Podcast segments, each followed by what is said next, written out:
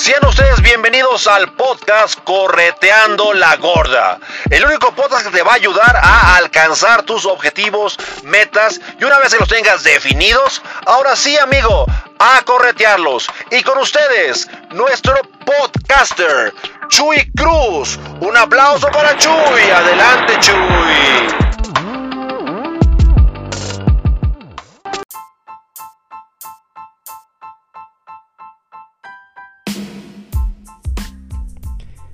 ¿Qué tal amigos? ¿Cómo están? Muy buenas tardes, noches, días, madrugadas, no sé.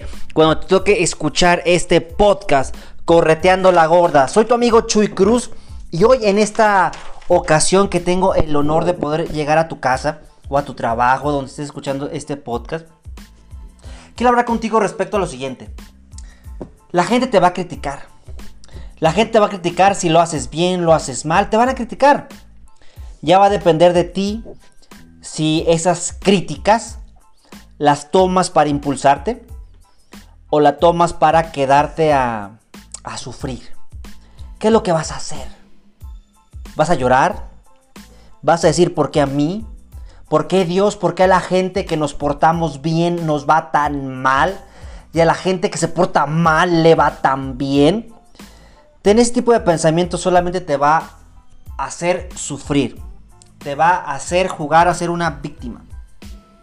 Estaba escuchando un, TikTok, recuérdame seguirme ahí en TikTok como Chuy Cruz Conferencista, una chava, y habla, no, pues yo cuando estaba, trabajaba en el Banco de México y que el MBA en, en esta famosa universidad, toda la gente, wow, qué padre. Pero después cuando, cuando dije, ¿sabes qué? Voy a emprender un changarrito, ups, la gente que, que me admiraba se fue. ahí quiero comenzar. La gente piensa que solamente somos exitosos cuando trabajamos en un corporativo, cuando estamos en la gran empresa, cuando estudiamos el gran doctorado, pero que cuando queremos emprender algo sencillito ante los ojos de ellos, piensan que lo que queremos hacer es poca cosa. Una vez escuché a un buen amigo de, la primaria referirse a otro también buen amigo de la primaria. Ah, ¿te acuerdas de este, de este muchacho? Ah, sí, sí. Ya ves que en escuela muy inteligente, los primeros lugares. Y terminó dando clases. ¡Qué desperdicio! Eso fue lo que me dijo. Y yo para mis adentros me dije, pues ¿cuál desperdicio? Yo creo que él está donando su talento. Qué bueno que haya más docentes así.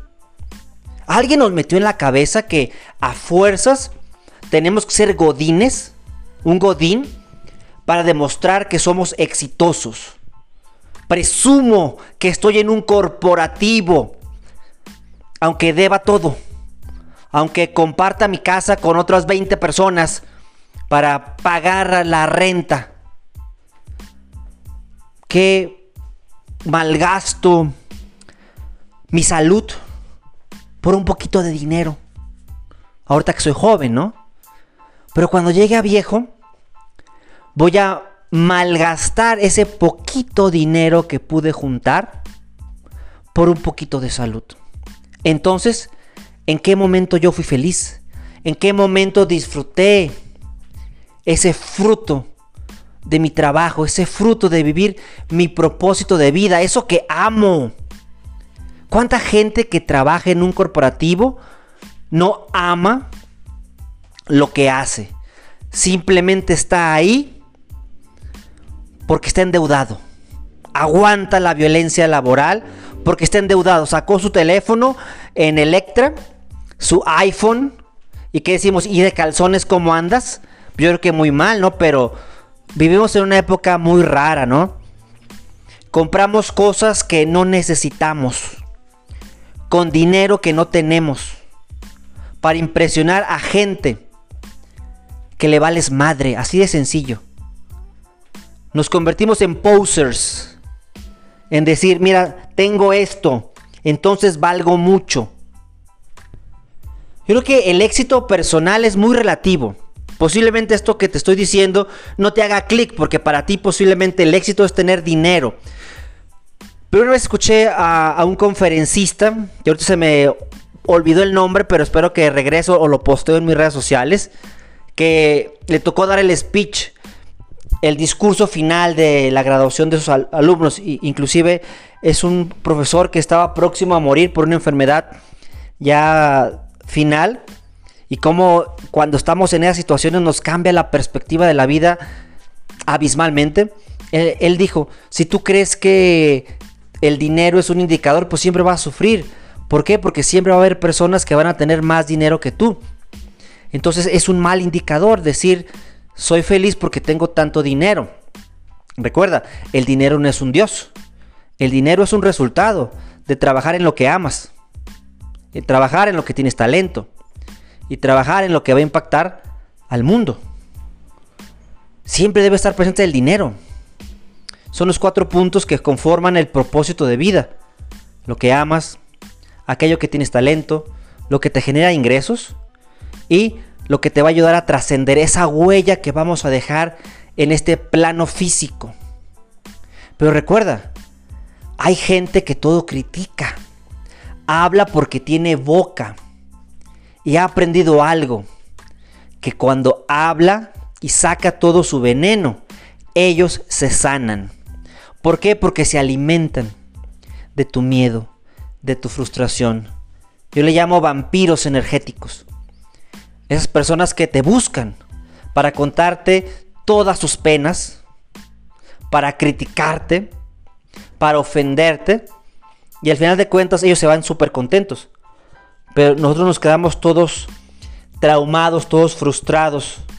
Yo en lo personal yo no creo en la crítica constructiva porque para empezar ninguna crítica es constructiva. Todas las críticas destruyen. Entonces yo no quiero una crítica constructiva.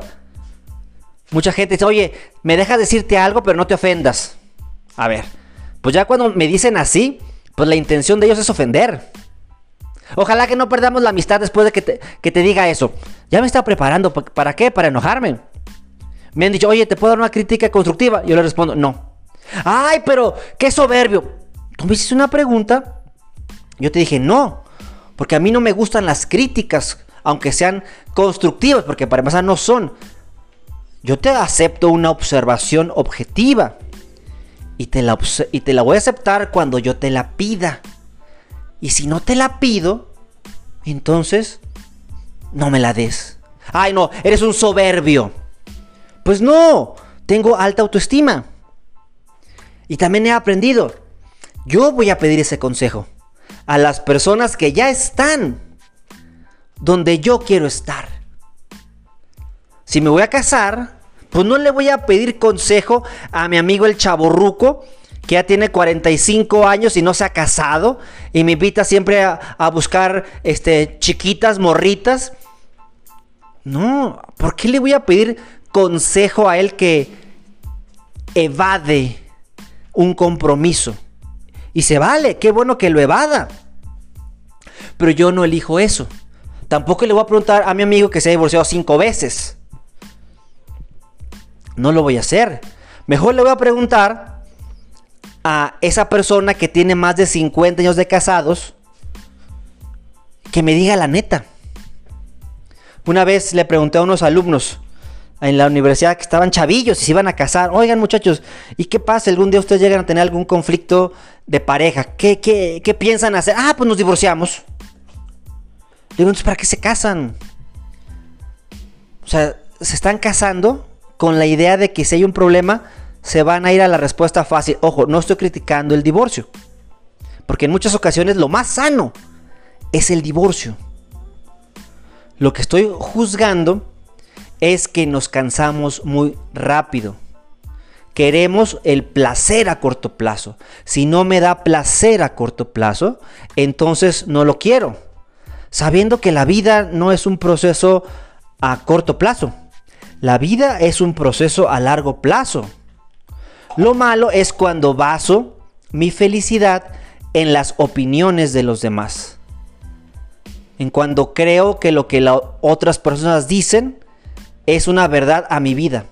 Y también alguien me manipuló, alguien nos manipuló de que tenemos que ser moneditas de oro para caerle bien a todos. Y no es cierto.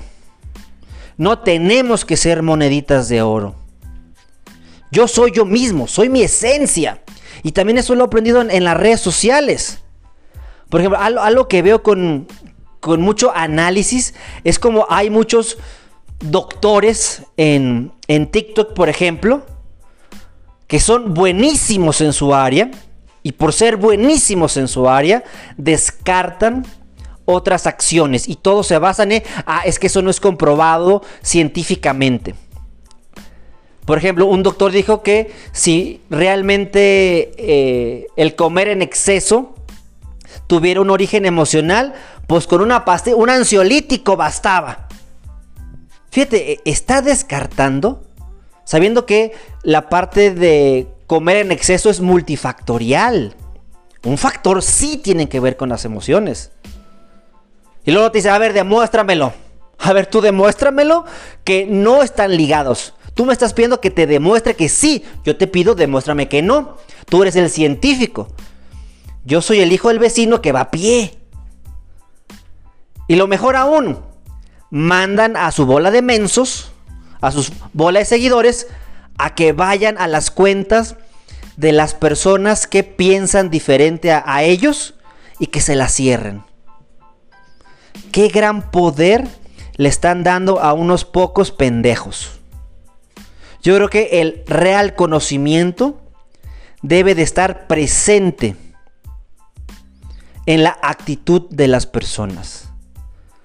Si tengo muchos seguidores, tengo que ser responsable de lo que voy a transmitir. Aunque yo también soy, soy muy consciente de que yo soy responsable de lo que digo. Y los demás son responsables de lo que entienden. Entonces, no tengo tampoco que estar explicando lo que dije. Pues tristemente no lo entendiste, no es mi problema. No es mi problema que no lo hayas entendido.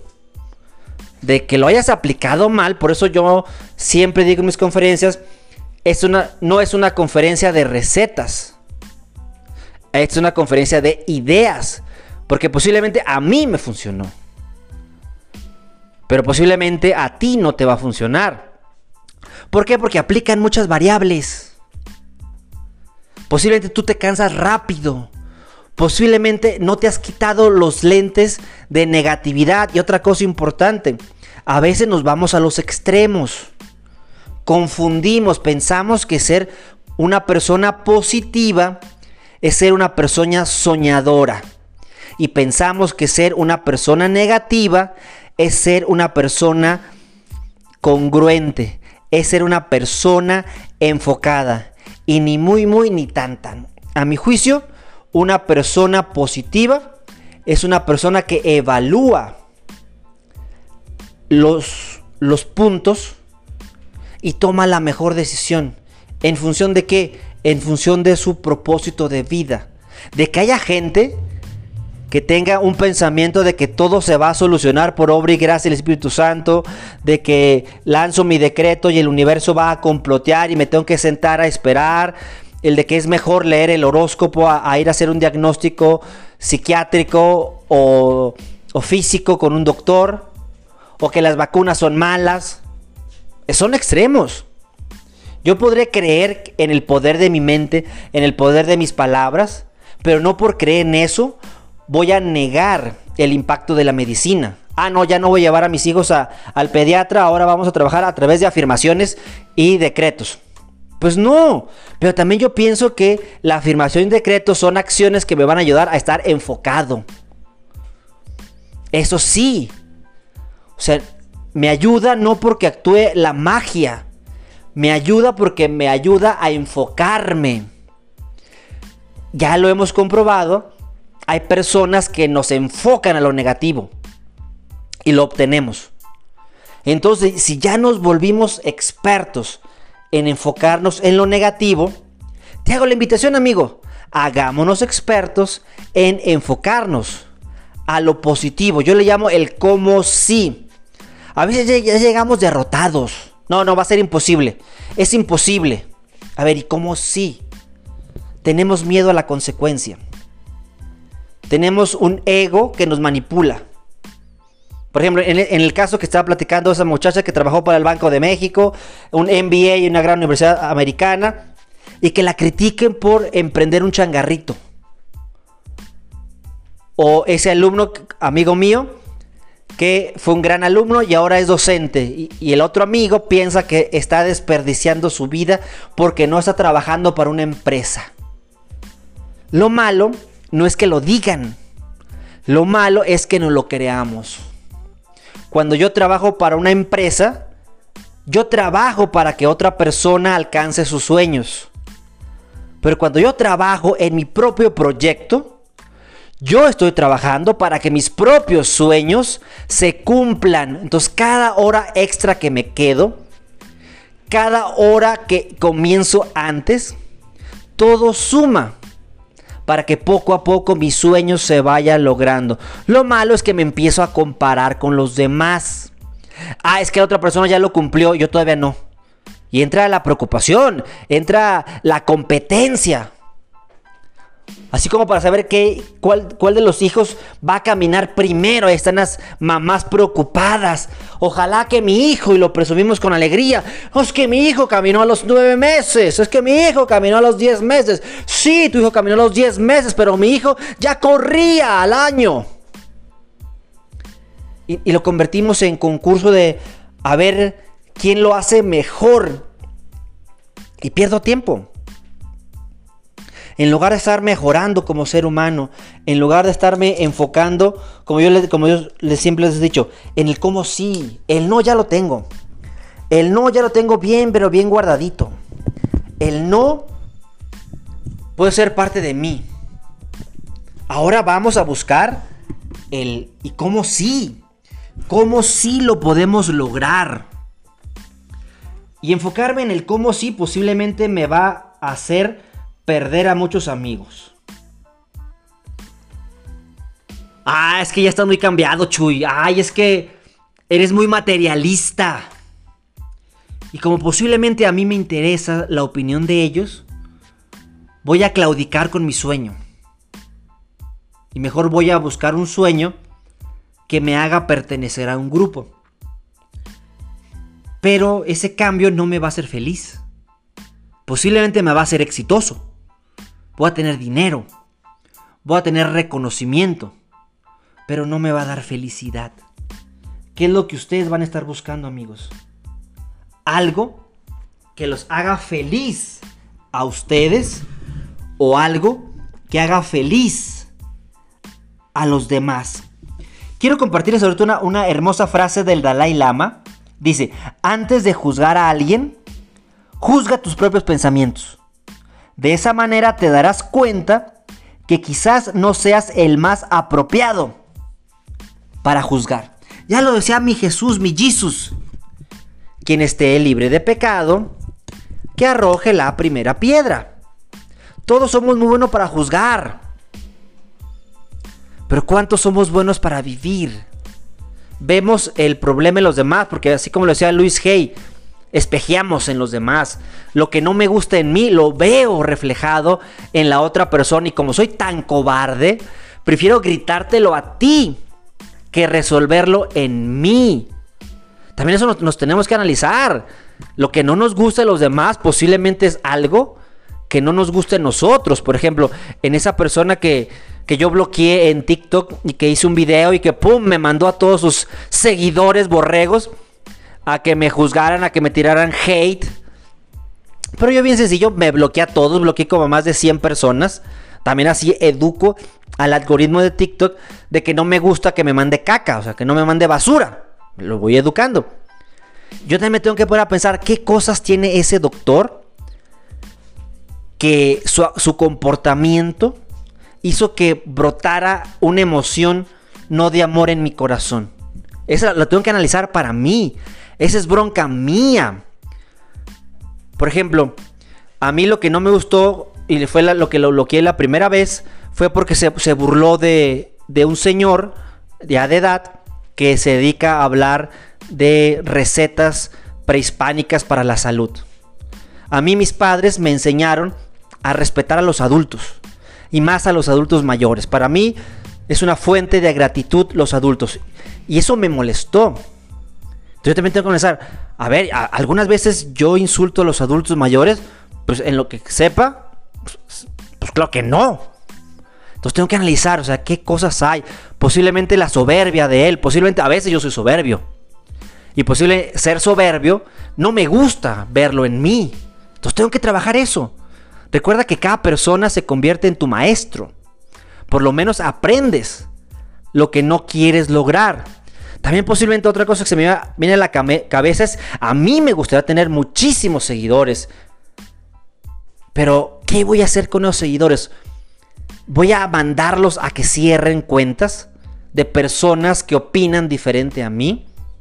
¿O quiero tener un grupo de amigos? Y hasta ahorita el grupo que tengo es de amigos, o sea, la gente que tengo agregado a mis grupos de WhatsApp, nos escribimos, este, estamos mucho en contacto, yo los veo como parte de mi familia. Entonces yo me siento contento. Entonces también, tampoco no tengamos miedo a expresar nuestro punto de vista. Tampoco te estoy diciendo, ahora cállate. Yo creo que el primer paso para hacer un cambio positivo es estar a disgusto. Yo le llamo estar hasta la madre de algo. Si tú estás muy acostumbrado a algo, esa costumbre va a generar que estés en tu círculo de confort.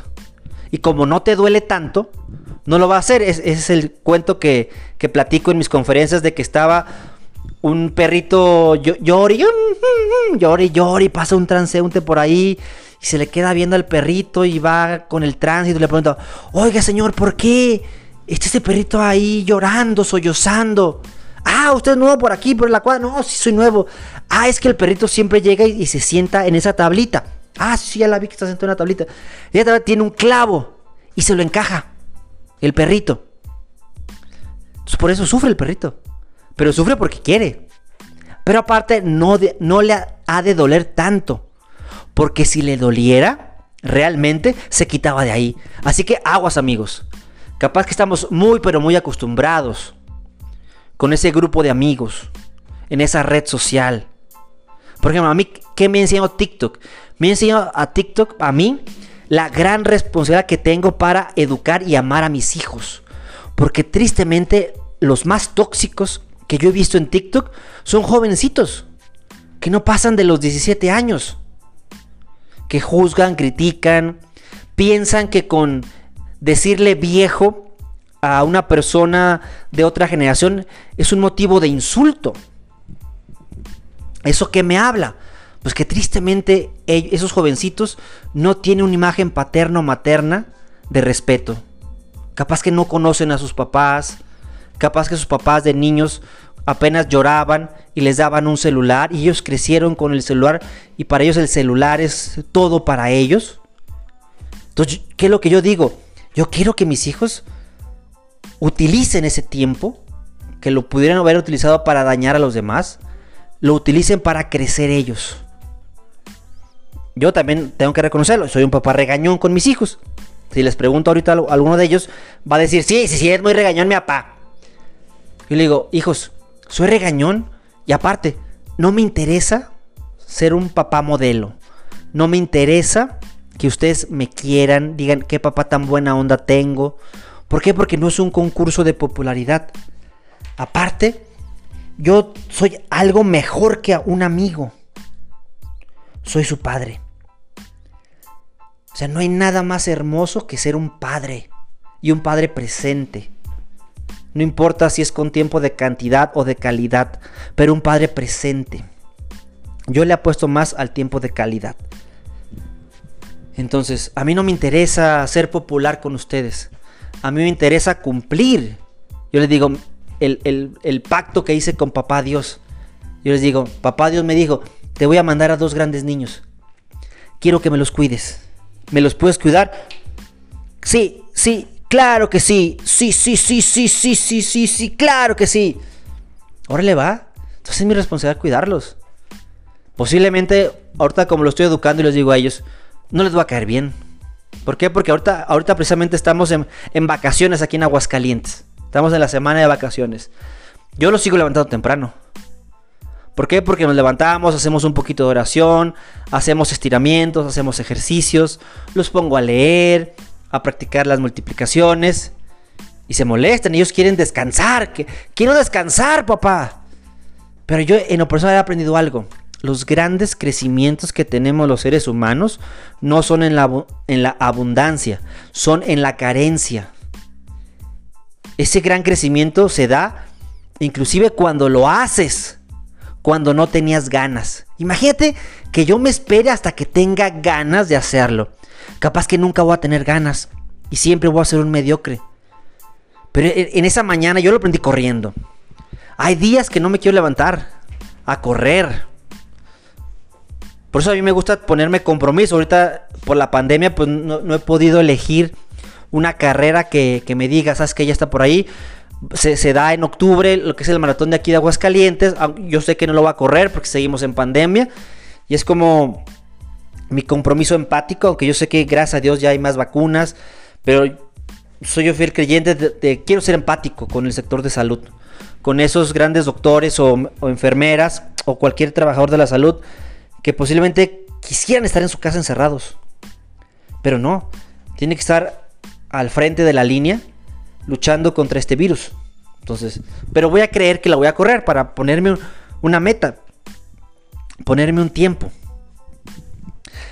Cuando yo, yo recuerdo cuando corrí mi primer maratón, recordar lo que, te, lo que te motivó a dar el primer paso es un gran motivo para no claudicar.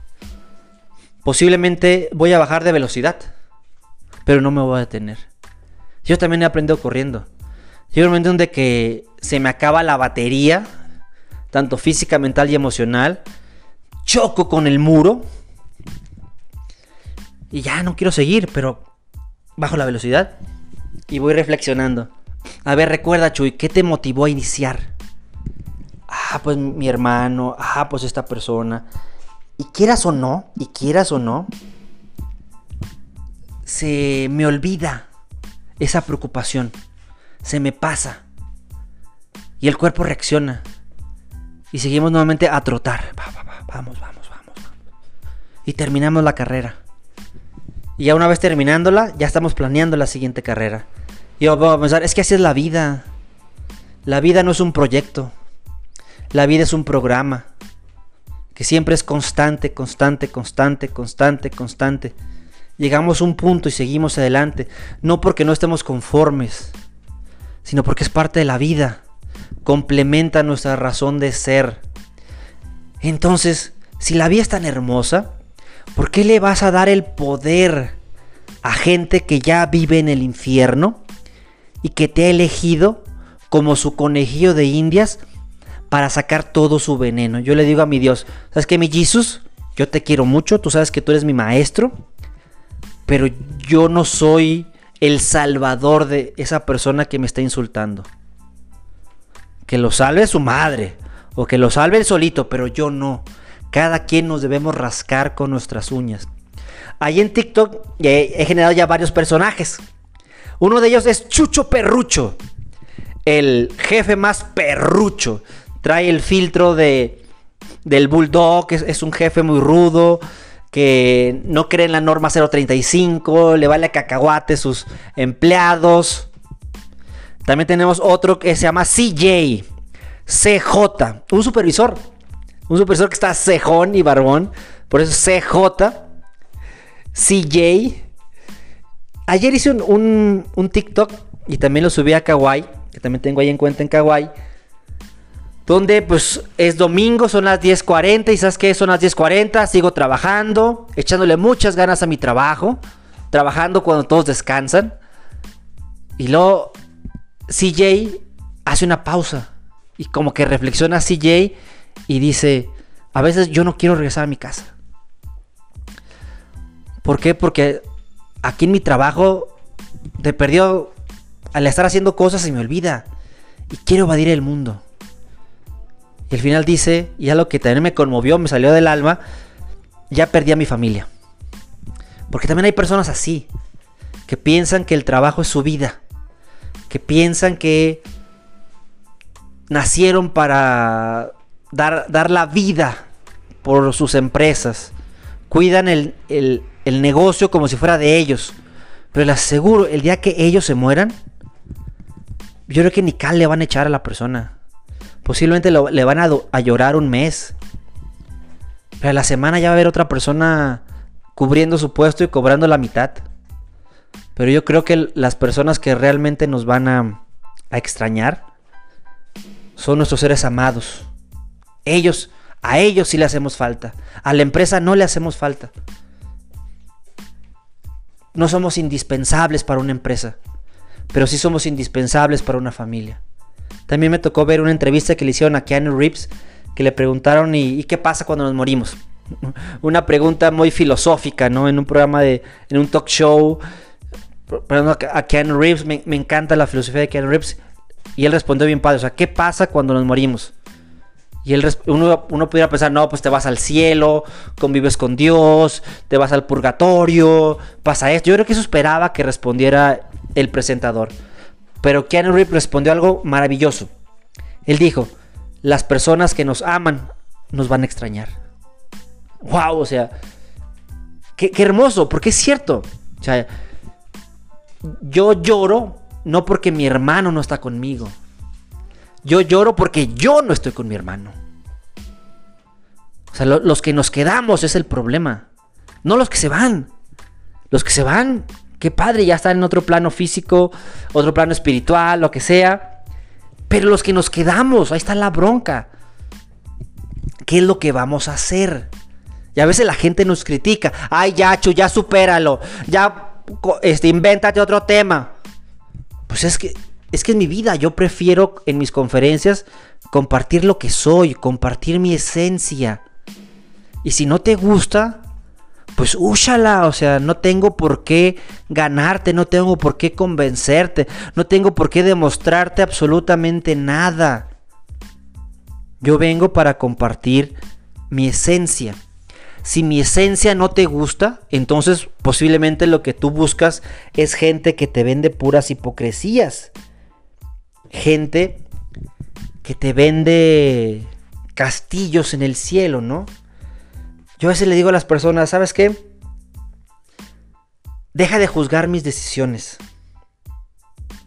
Pero ¿sabes por qué las juzgas? Porque no conoces mi realidad. No conoces mis razones. Por eso dejen de estar atentos a lo que las personas hablan de ustedes. Estén atentos a encontrar cuál es el oro en, en ese excremento. Porque de que debe de haber oro, debe de haber oro. Poquito, minúsculo, microscópico, pero existe. Lo malo es que no lo tomamos a personal. Queremos agradar a todo el mundo. Queremos cumplir las expectativas de todos. Queremos que los demás sean felices al momento de nosotros vivir nuestras propias vidas. Sabiendo que la primera persona que debe estar feliz por lo que estás haciendo eres tú mismo. Y una persona que real te ama va a ser feliz viéndote que eres feliz. Nunca te va a sugerir que hagas algo diferente a tu propósito de vida. Pero también seamos muy atentos. A veces pedimos consejos con la esperanza de que nos respondan lo que queremos escuchar. Eso no se vale. Es como si yo voy a comprar un pantalón, yo me quiero comprar el pantalón, pero me siento indeciso porque no quiero gastar, soy un codo. Entonces le pregunto a mi amigo, oye amigo, ¿cómo ves? Me compré este pantalón, ando, medio fregón. Sí amigo, cómpratelo. Y después yo tengo a alguien a quien echarle la culpa. Ay, sí, mendigo mi amigo, me recomendó que comprara el pantalón, pero sabe que estoy bien pobre, no, es que no, me aprecia. Te dice, no te lo compres, amigo. Y tú, ¿en serio? No, no te lo compres. Estás bien fregado. Ay, qué egoísta es. ¿Por qué me desmotiva? Yo tenía toda la ilusión. Entonces nunca quedamos bien. Nunca queda bien la persona que te da un tip. Por eso aguas cuando pidamos consejos, porque posiblemente vamos a escuchar cosas que no estamos dispuestos a escuchar. Pero nuestros reales amigos nos van a decir la neta. La neta del planeta. La verdad no peca, pero incomoda. Pero aguas, tenemos que ser asertivos. Hay gente que dice, no, tú sabes cómo soy yo de sincerote. Soy muy sincerote. Y nos dicen puras cosas para dañarnos, para ofendernos, para hacernos sentir mal. Y lo logran. ¿Por qué lo logran? Porque tenemos muy baja autoestima. Si tuviéramos alta autoestima, para empezar, no pediríamos consejo. O elegiríamos muy bien a las personas a las cuales le vamos a pedir el consejo. Recuerda lo que te sugerí en este podcast. Yo le pido consejo a las personas que ya están donde yo quiero estar. Si yo quiero ser empresario, le pregunto a un empresario. Quiero ser un gran coach, le pregunto a un, gran coach. Y los grandes coaches, los grandes empresarios, siempre te van a ayudar. El que ande de ojete es que no es buen empresario. O posiblemente tiene algo que no compagina contigo. Posiblemente tú tienes otros principios y valores. Ponte a pensar para ti qué es más importante, el resultado económico o basarte en tus principios y valores. En lo personal, principios y valores. Eso es lo que yo pretendo buscar.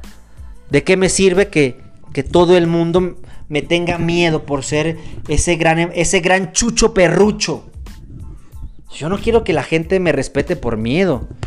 Yo, quiero que la gente me respete porque me estoy juntando con gente que compartimos los mismos principios y valores y reconocemos que el respeto es un valor sumamente importante para el trato entre los seres humanos.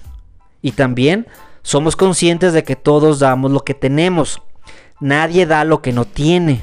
Entonces, si tú eres una persona ojete, es porque tienes ojetismo en tu vida.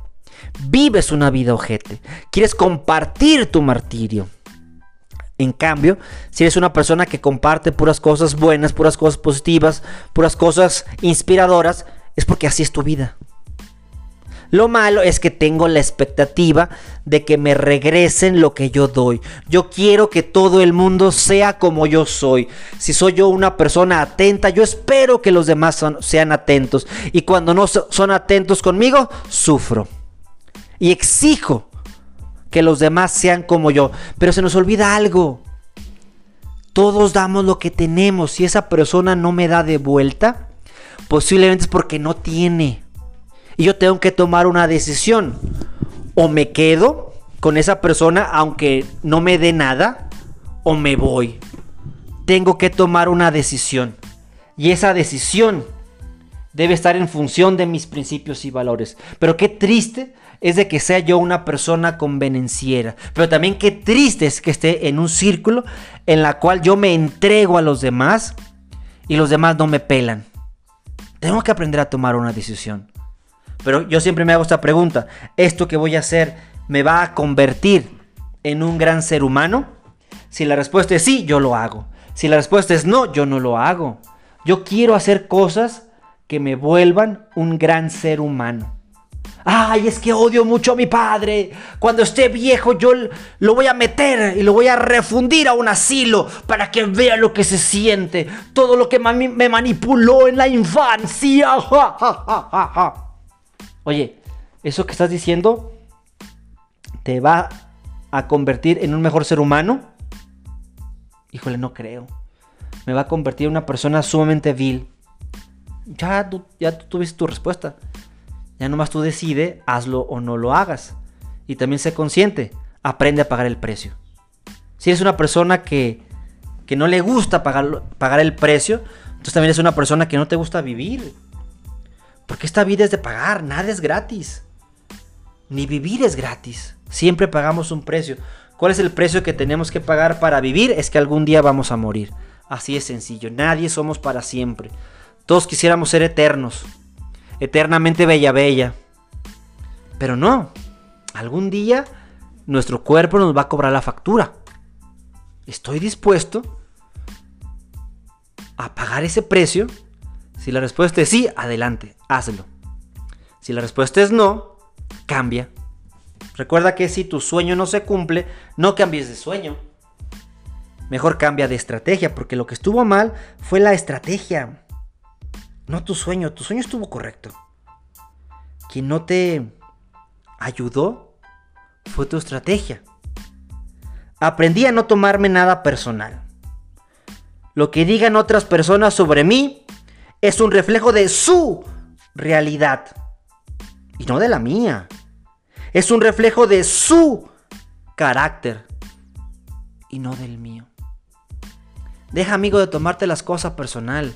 Cada quien habla de la feria como le fue. Ay, por cierto, segundo año consecutivo que no hay feria en San Marcos, aunque ayer en Aguascalientes, ayer domingo, parecía feria en J. Pani. Hasta dije, ya se acabó la cuarentena. Pero no, no es cierto. Ojalá que no vayan a haber rebrotes aquí en Aguascalientes. Porque ayer J. Pani era un río de personas. Ojalá que, que no. Entonces, aguas. Por eso cuando hay amigos que hablan pestes de los hombres, amigas, pues no es porque los hombres sean malos. Habemos buenos hombres. Me considero dentro de los buenos hombres. Espero que mi esposo piense lo mismo y mi madre piense lo mismo. Que soy un gran hombre. Y también hay pésimos hombres. Entonces el problema no son los hombres. El problema son los gustos que tienen esas personas que los eligen. ¿Dónde los vas a buscar? Ah, es que todos los hombres son iguales. Son unos volados, son unos mujeriegos y unos borrachos. Son de lo peor, Chuy. Ay, caray. Pues ¿dónde conociste a tu novio? No, pues lo conocí una borrachera y se lo bajé a mi, a mi prima. No, pues el chiste se cuenta solo, ¿no? O sea, vas a la basura y esperas encontrar un pan fresco, amoroso y oloroso, ¿no? Pues ahí no va a haber eso, ahí va a haber caca. Y después te quejas de la caca. Ay, no, pero está, el tóxico está muy guapo. Pague el precio. Tú eres una persona de tan baja autoestima que, que valoras la belleza externa en comparación a la belleza interna, adelante, no hay ningún problema. Pero no te quejes. Y si te vas a quejar, haz algo. No es que está muy guapo, no, es que hace muy, muy buenas chambas. Entonces, ¿para qué te quejas? ¿Para qué vives quejándote? ¿Para qué vives dañándole la existencia a las personas a las cuales le platicas tu miseria. No te quejes. Vi un video, lo, lo publiqué también en mi TikTok y, ese me, generó múltiples emociones, dos principalmente. Es el caso de una maestra de inglés de la Universidad Autónoma del Estado de México, que se ve que está dando su clase, su clase de inglés para chavos de prepa. Y de repente se escucha una voz de hombre, le empieza a regañar, que tú me dañaste mi computadora. Y la señora empieza a llorar, pero que te desgarra. Ahí a mí me dio miedo. Y después me dio coraje. Coraje con, ese poco hombre.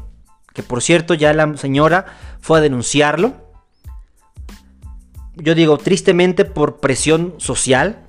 Porque posiblemente si, si no se hubiera hecho viral, posiblemente no lo, no lo denuncia porque tristemente en nuestro país hemos normalizado la violencia. Pensamos que es normal ser violentos.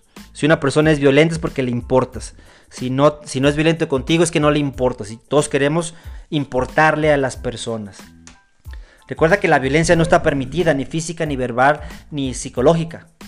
O sea, la gente no cambia porque tú quieras. La gente cambia porque ellos quieren, porque ellos lo deciden. No porque tú lo necesitas. Ay, no, cuando nos casemos, él va a cambiar, va a dejar de tomar. Nace su, hijo y se pone una borrachera marca diablo, ¿no? Bueno, bueno, cuando entra a primaria, una borrachera para festejar. Acuérdate, la gente cambia porque ellos lo encuentran necesario e importante en sus vidas. No porque tú reces, no porque tú seas muy católica, no porque tú vayas a muchos cursos, tu pareja va a cambiar. Él o ella van a cambiar porque ellos lo deciden. Y recuerda, la gente va a ser como ellos quieren ser, no como tú quieres que seas.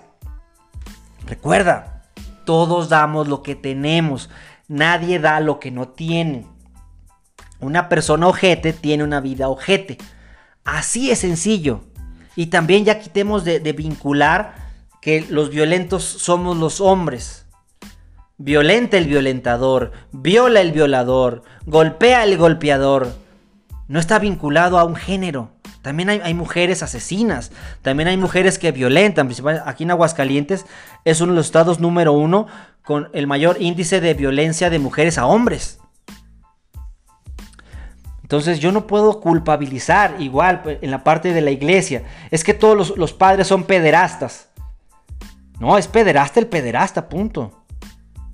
Yo no puedo juzgar a toda la institución. Lo que sí puedo juzgar es cuando la iglesia no hace nada y esconde al violentador. Ahí sí critico a los mandos altos de la iglesia.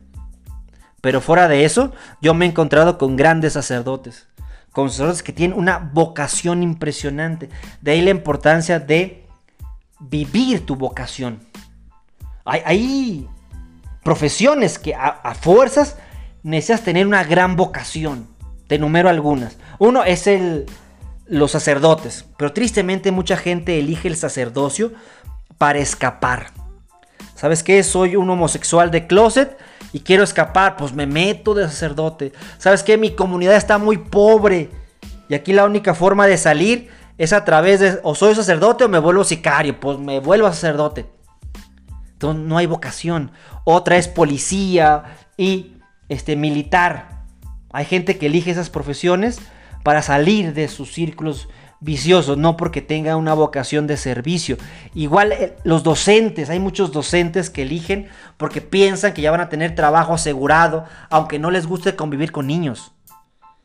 He conocido yo maestros que están muertos en vida, son zombies, que están ahí y ganan muy buen dinero, porque tienen dos, tres plazas y esto que el otro, pero son unos odiosos con sus alumnos. Y también he conocido maestros que tienen una vocación impresionante, que van hasta sus propios automóviles a ir a las comunidades, comparten lo poco que ganan con ellos, con la gente de la comunidad.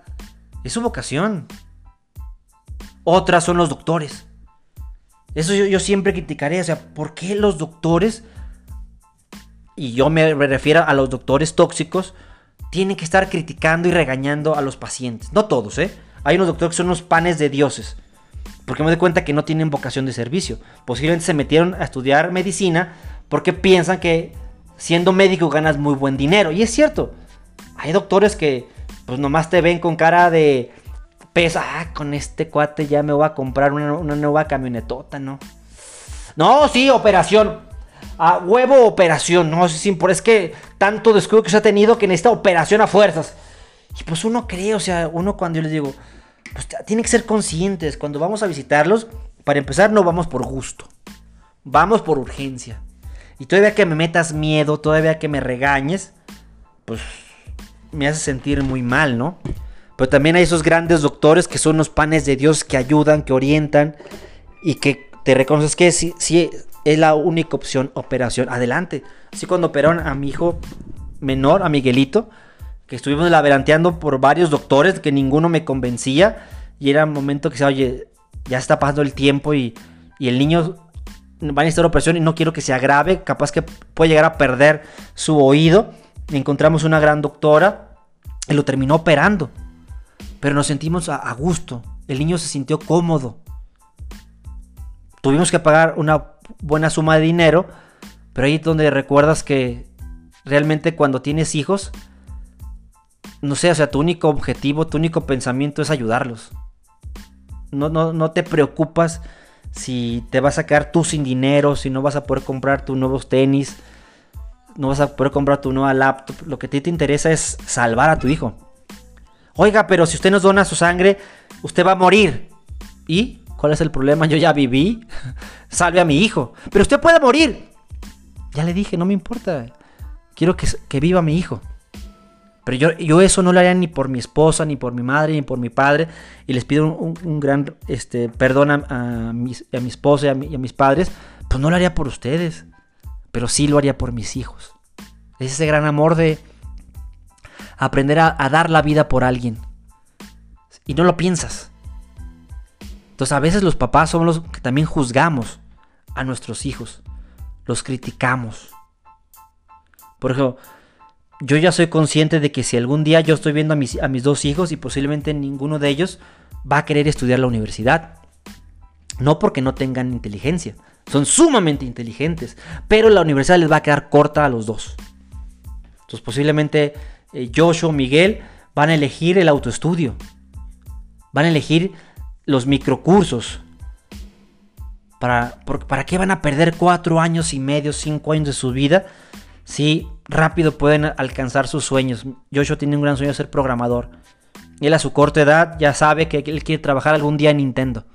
Es su sueño. Él sabe todo de Nintendo, sabe todo de Mario Bros. Y empieza a hacer animaciones. Y yo no sé nada de eso. Pero ¿qué es lo que hago? Buscarle información. ¿Sabes qué? E, esta plataforma, amigo. Esta plataforma, hijo. Esta plataforma, e, este software.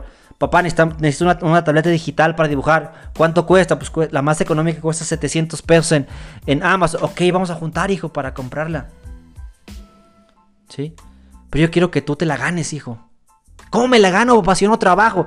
Pues claro que trabajas, hijo, a través de tu comportamiento a través de tu buen comportamiento como hijo, como hermano, como ciudadano, como nieto. Es tu trabajo, hacer lo que te corresponde. Tus amigos, deja de escuchar las críticas que te destruyen y comienza mejor a trabajar en tu propósito de vida. No te digo que va a ser fácil. Posiblemente va a ser muy complicado. Va a ser muy difícil. Va a haber lágrimas. Va a haber cansancio.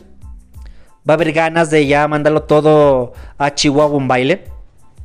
Pero te aseguro que si lo haces porque es tu amor, porque tienes talento, porque te va a ayudar a trascender y porque ahí está el flujo de efectivo que te va a ayudar a, a ayudar a la gente que amas, te aseguro que lo vas a alcanzar.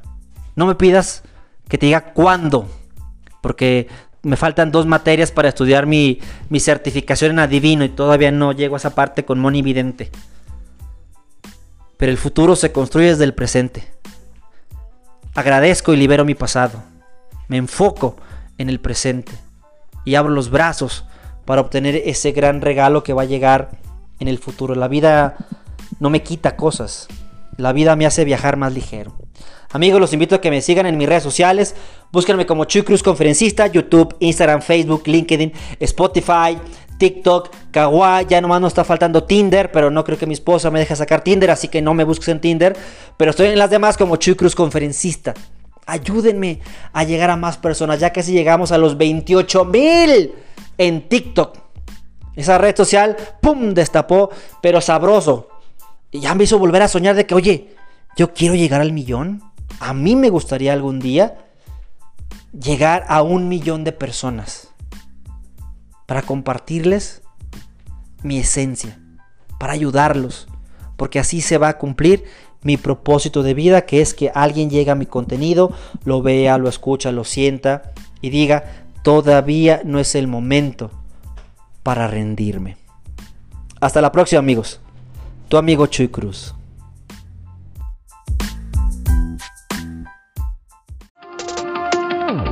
Gracias por acompañarnos en este podcast. Esperamos que haya sido de tu agrado y lo compartas con tus conocidos. Recuerda, la vida se vive, no solamente se sueña.